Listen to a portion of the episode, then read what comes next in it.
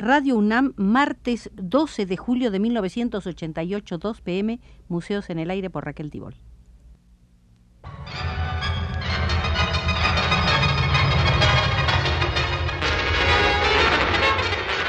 Radio UNAM presenta Museos en el Aire. Un programa a cargo de Raquel Tibol, quien queda con ustedes.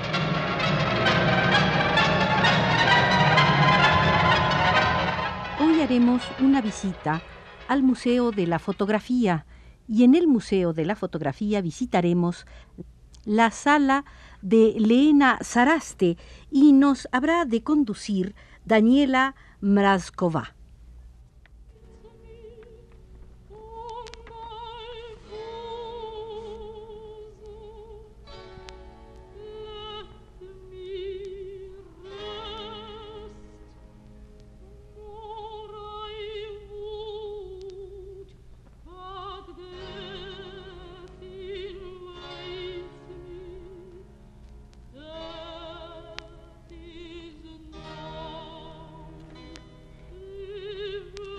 Estado tomando fotos desde la madrugada hasta la noche y luego me fui a mi cuarto del hotel, hundí la cara en la almohada y lloré horas enteras.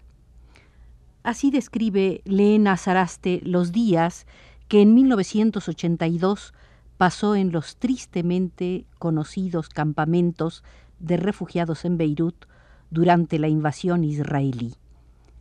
Y sigue diciendo, y luego, de vuelta en casa en Finlandia, empezaron las pesadillas nocturnas. No dejaba de volverme a la mente en variaciones incesantes todo lo que había visto. Solo en aquellos momentos, a miles de kilómetros de allá, fui empezando a darme cuenta real de la inmensidad del horror de lo sucedido. Pero ¿qué sería de toda esa gente allá de mis amigos que no tienen la posibilidad de irse, sentir el alivio del retorno a su país. No puedo olvidarme de la familia cuyos dos hijos fueron matados.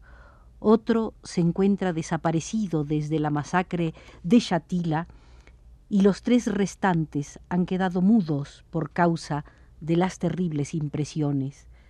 Tampoco me olvido de la mujer que desde la masacre no habla, solo susurra de vez en cuando muy bajito, Dios mío, ay Dios mío. Ante sus propios ojos los falangistas le asesinaron al hijo y luego la forzaron a pisarle la cara. No puede olvidar. Lena Saraste no podrá olvidar nunca jamás. Tampoco lo podrá el lector de su libro intitulado For Palestine. Está lleno de fotos y de frases muy cortas al estilo periodístico. No hay en el libro derramamientos de sangre. Nos impresiona con algo mucho más fuerte, con el sentimiento. De los ojos llenos de dolor de un hombre a quien se le ha pegado en la despedida su hijito de pelo rizado. Del suave y tierno toque de las manos de una pareja de viejos de cuya chocita provisoria no queda más que una pared desnuda con la puerta que no da a ningún lado, del beso de dos mujeres que de las ruinas de sus hogares se llevan todo lo que había quedado, dos cazuelas de chapa metálica, del ademán de una madre acariciando la piedra de la tumba en que yace enterrado su hijo. De todo ello leemos el testimonio que sólo con dificultad se expresaría con palabras, el testimonio sobre el sufrimiento y la fuerza moral de los millones de palestinos que desde hace decenios se ven forzados a vivir una vida de refugiados al lado mismo de la frontera de su propio país. El testimonio sobre el anhelo y la esperanza que les infunde la fuerza de sobrevivir. Cuando estés en mi país, tráeme un puñado de arena mojada con agua del mar, le pidió un hombre que había sufrido la cárcel, las torturas, pero con fe inquebrantable en que si no es él, al menos sus hijos o los hijos de sus hijos obtendrán la justicia y regresarán a su tierra. A pesar de las sorpresas de los aduaneros, Lena, de verdad, le trajo ese anhelado pedazo de la tierra palestina.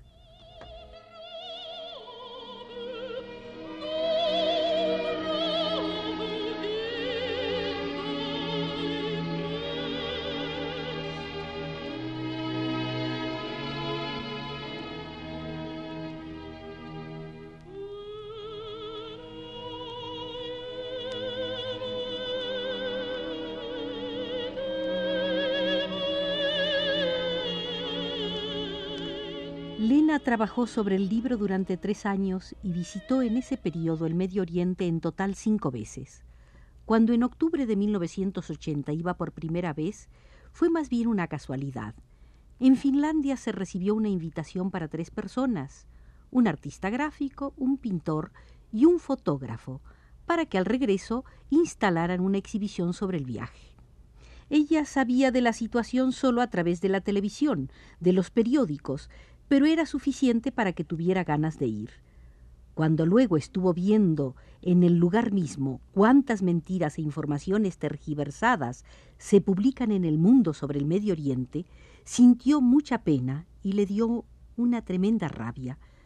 Ese fue el momento decisivo.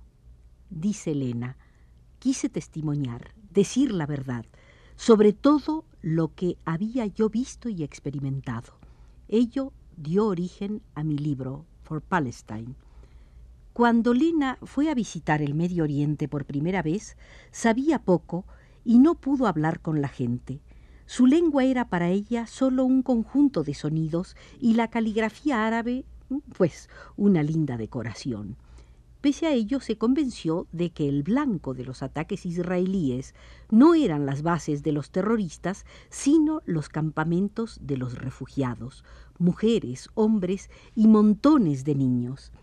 En las visitas siguientes ya habló árabe, trabó amistad con la gente, vivió bajo sus techos modestos, le tenían confianza, le hablaban abiertamente, y así, aparte de las fotos, aparecieron en su libro muchas de sus expresiones.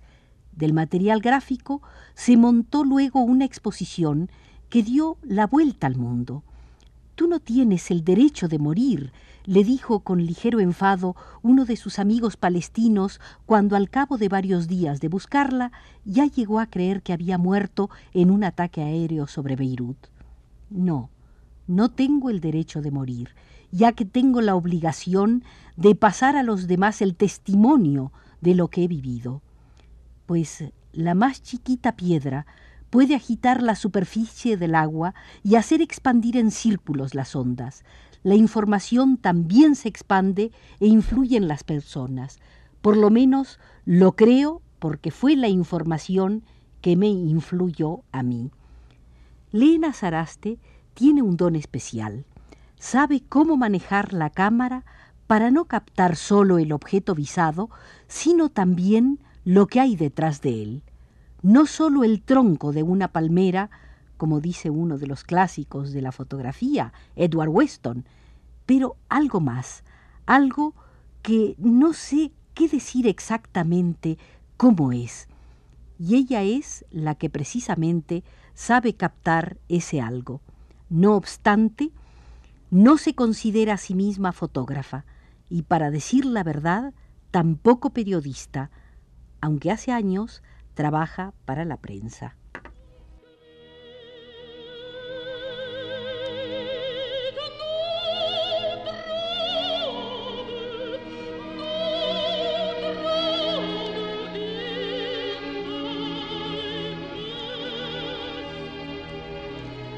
Saraste nació en 1942, como lo hemos dicho, en Finlandia, y empezó a sacar fotos cuando tenía ocho años.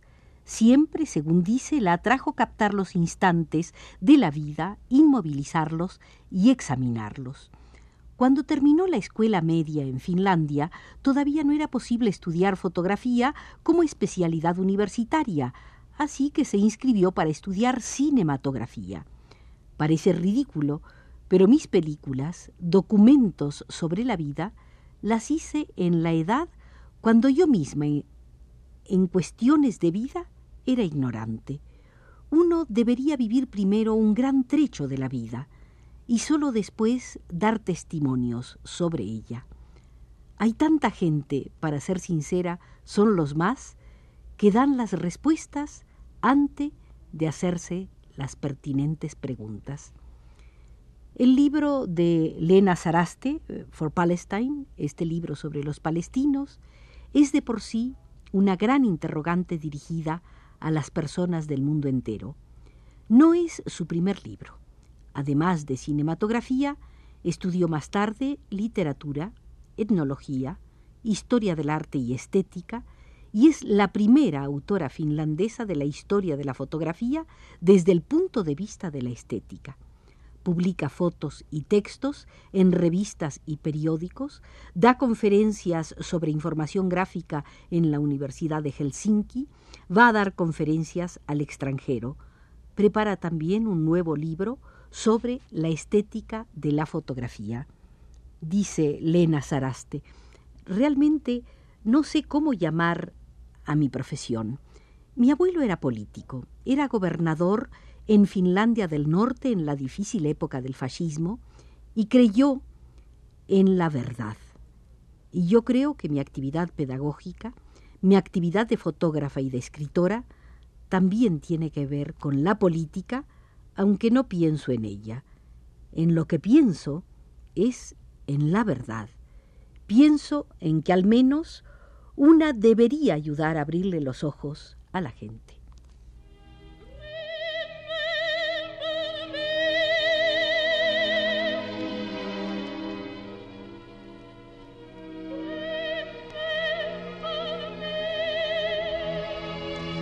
Completaremos esta visita a la sala de Elena Saraste con algunos datos sobre el nacimiento de la Organización de Artistas Plásticos Palestinos. El arte es un arma para la lucha palestina, fue el lema del primer Congreso de la Unión General de Pintores Palestinos, que tuvo lugar en agosto de 1979 bajo el auspicio de Yasser Arafat, presidente del Comité Ejecutivo de la Organización para la Liberación de Palestina y comandante en jefe de las fuerzas palestinas. Los asistentes a ese primer congreso fueron cuatro miembros del Comité Ejecutivo de la OLP, Abdul Rahim Ahmad, jefe de la Organización Popular, Yasser Abed Raboh, jefe del Departamento de Información y Cultura, el doctor Ahmad Sidki Dahani, jefe del Consejo Supremo de Educación, Cultura y Ciencias, y Mahdi Abum Ramadán, jefe del Departamento de las Relaciones Sociales. Además, un gran número de pintores árabes y de los países socialistas representantes de sus organizaciones. A ese primer Congreso, de los pintores palestinos, por la parte palestina asistieron 61 pintores y artistas. El Congreso fue inaugurado por Yasser Arafat, donde pronunció estas palabras. En nuestra revolución, el fusil del guerrillero abraza el pincel del artista revolucionario y la pluma del escritor con la aguja de la mujer palestina cuando borda el típico vestido y con la caricia que da aliento de una enfermera en el frente. Este complemento y gran cuadro representa una gigantesca revolución. Nuestra revolución es civilizada, ya que se enfrenta a quienes intentan acabar con la cultura y la civilización de nuestro pueblo. Hasta aquí las palabras de Yasser Arafat. Los pintores palestinos no solo participaron en la creación de la Unión General de los Pintores Palestinos, sino también en la creación de la Unión General de los Pintores Árabes. La fase preparatoria de la creación de la Unión empezó en los años 60 y tomó su forma final en el primer Congreso. Ahora la Unión General de los Pintores Palestinos es miembro con pleno derecho en la Liga Mundial del Arte de la UNESCO.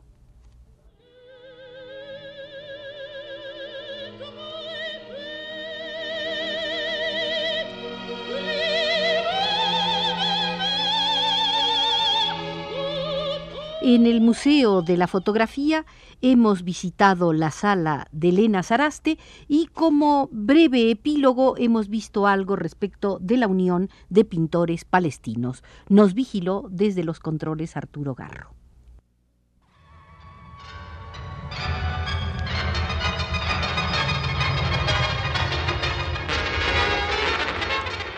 Radio UNAM presentó Museos en el Aire.